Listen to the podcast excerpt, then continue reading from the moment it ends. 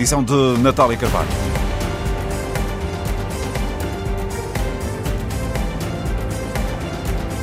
Europeias 2019. Jornal de Campanha. Edição da manhã.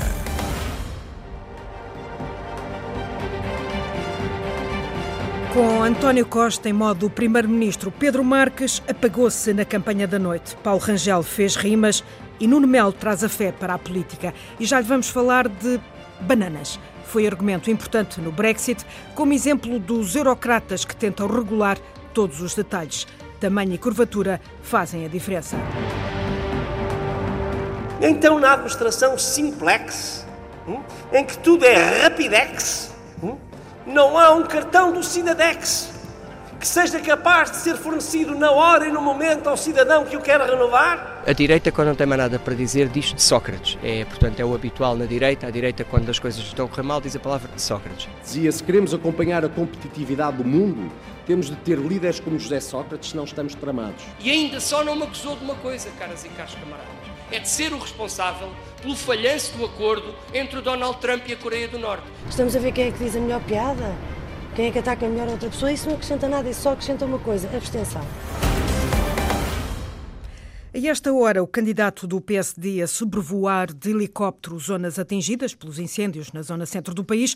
Ontem, o Paulo Rangel pedalou, mas mostrou dificuldade em equilibrar-se em cima eh, de uma bicicleta. A imagem que fica do candidato do PSD para ilustrar o discurso das alterações climáticas. Para a noite, em Santa Maria da Feira, um lugar que tradicionalmente o PSD reserva para mostrar mobilização e já lá fez mega jantares de 3 e 4 mil pessoas. Ontem à noite não houve jantar, mas uma sessão de esclarecimento com Paulo Rangel a entusiasmar-se com rimas. Hum, Ana Isabel Costa. No dia em que o Instituto Nacional de Estatística confirmou a enorme carga fiscal dos portugueses, Paulo Rangel deixa a pergunta.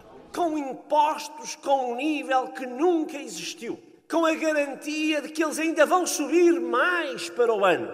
A pergunta que cada uma e que cada um tem de fazer é: e os serviços do Estado, que são financiados com esses impostos, estão melhor ou estão pior depois de quatro anos de governo Costa? O candidato do PSD teve mais um banho de multidão no Europarque em Santa Maria da Feira. Entusiasmado com o apoio dos mais de mil militantes, Rangel já canta vitória a 26 de maio. Há apoio, há entusiasmo, há dinâmica na nossa campanha. E por isso eu digo aqui, sem nenhum rebuço, tal como em 2009 ganhamos ao candidato Vital, agora em 2019 vamos ganhar ao candidato virtual. O candidato do PSD continua a chamar virtual a Pedro Marques porque precisa da presença de António Costa em todas as iniciativas de campanha.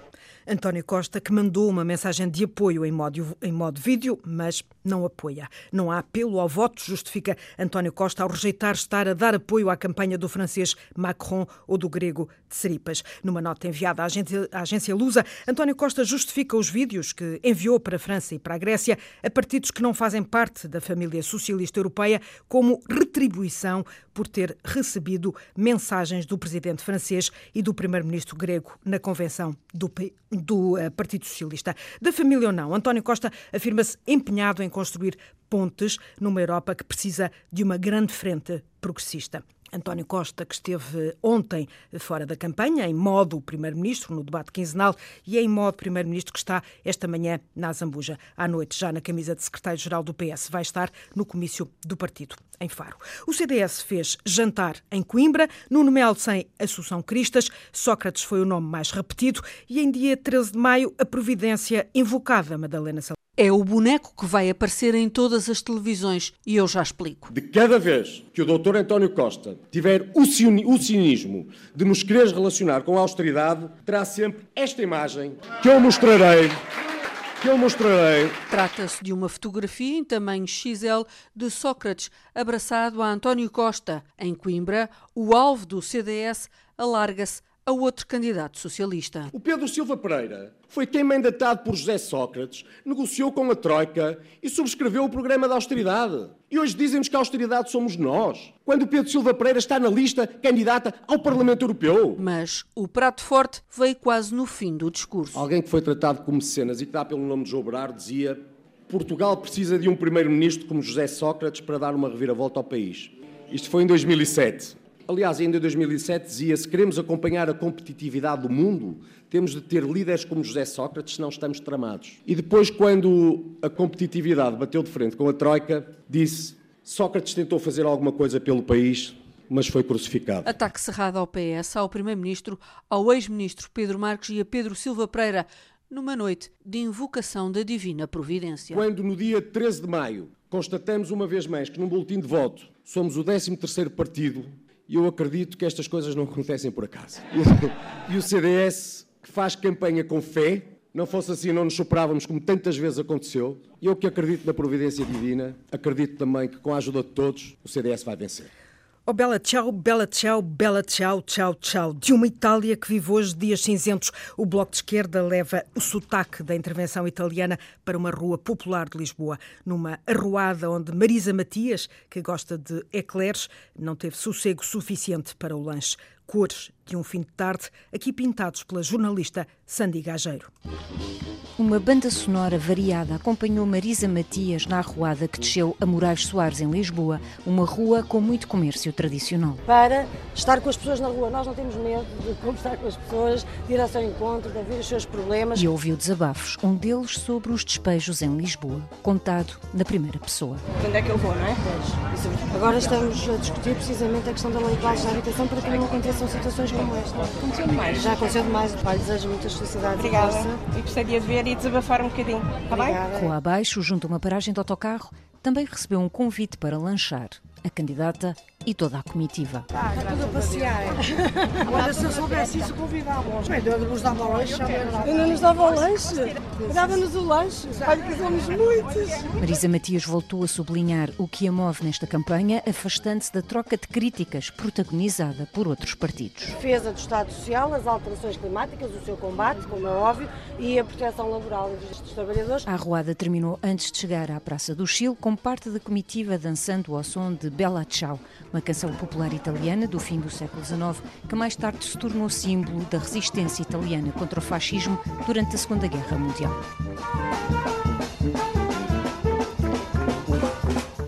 E não é muito comum referências religiosas no discurso dos comunistas, mas ontem, na noite da CDU, falou-se do Papa.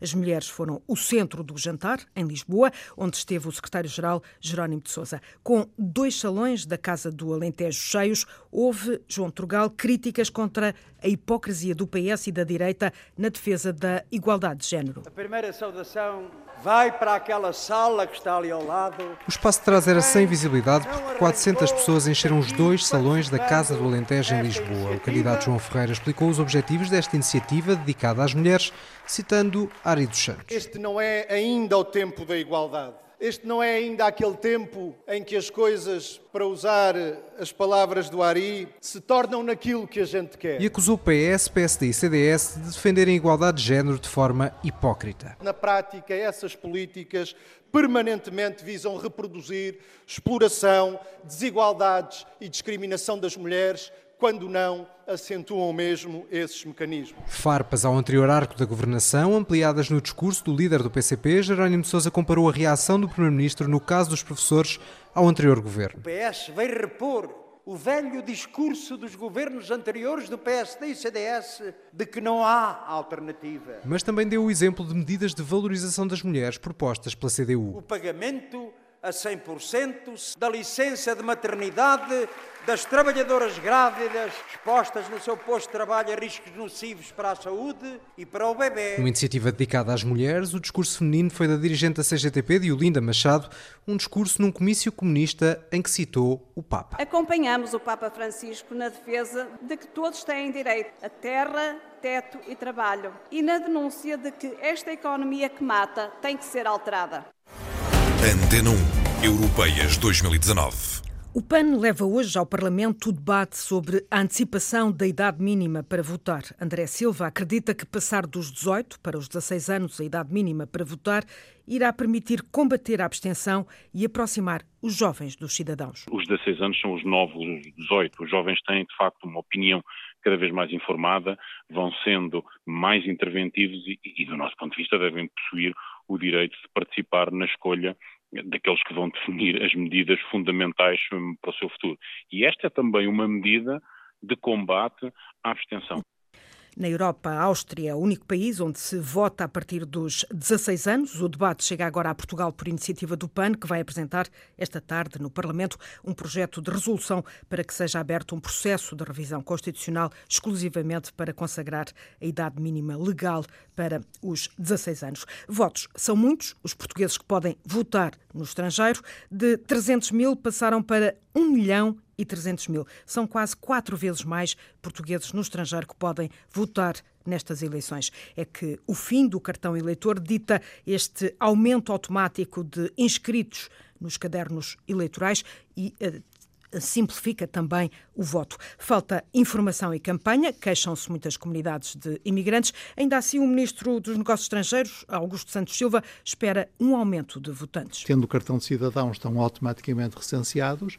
Esse processo de tomada de consciência certamente não é instantâneo, mas agora nas próximas eleições europeias e depois nas eleições legislativas de 6 de outubro, nós teremos um alargamento do universo daqueles que participam em escolhas muito importantes para o país. Isso é positivo. E o que vale a campanha nas redes sociais? No Twitter, Rui Rio já se queixou das sondagens que valorizam António Costa depois da crise política.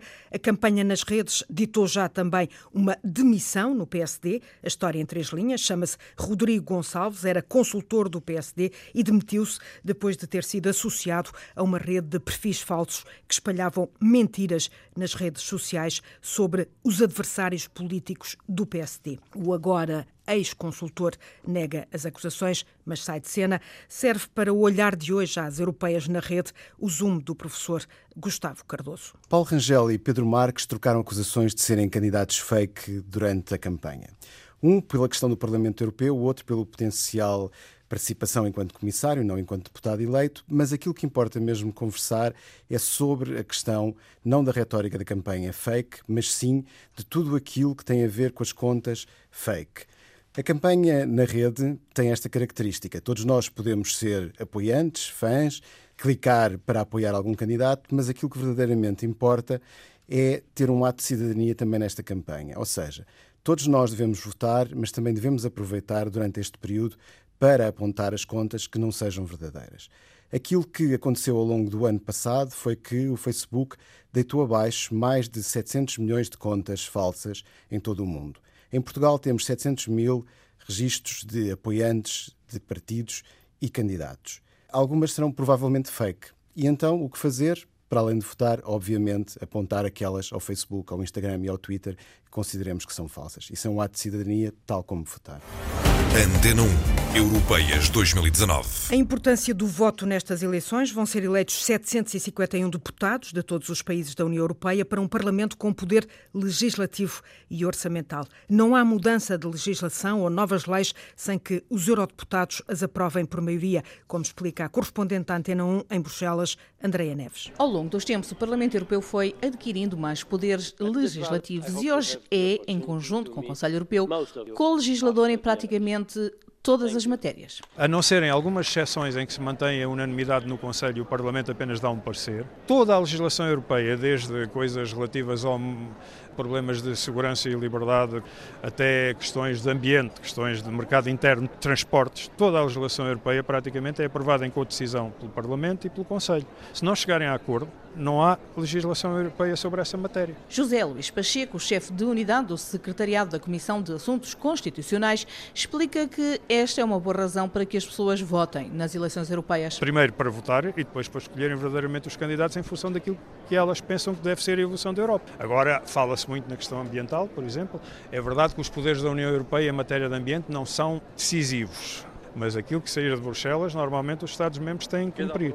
Há ainda um poder que não se pode ignorar, porque o orçamento da União é decidido pelo Parlamento Europeu em acordo com o Conselho, ou seja, com os Estados-membros. Infelizmente é só parte da despesa, porque o Parlamento bem quer também ter uma palavra a dizer sobre os recursos, eh, as entradas, mas até hoje ainda não é o caso. São os Estados-membros por unanimidade que decidem do, dos recursos financeiros da União. Se o Parlamento Europeu fizer como cavalo de batalha nós não aceitamos cortes no orçamento.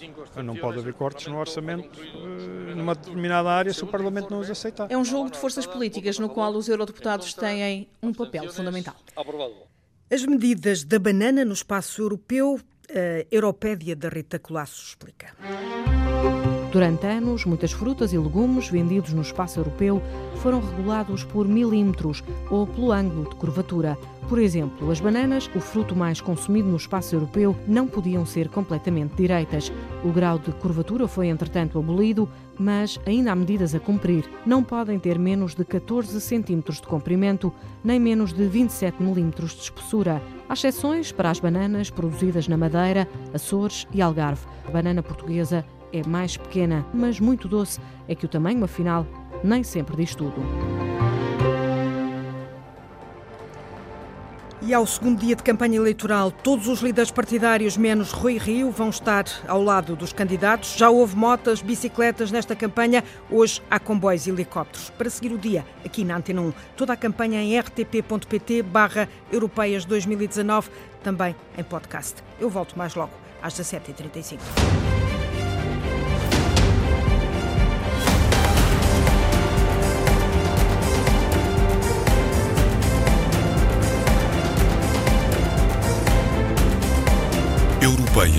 2019.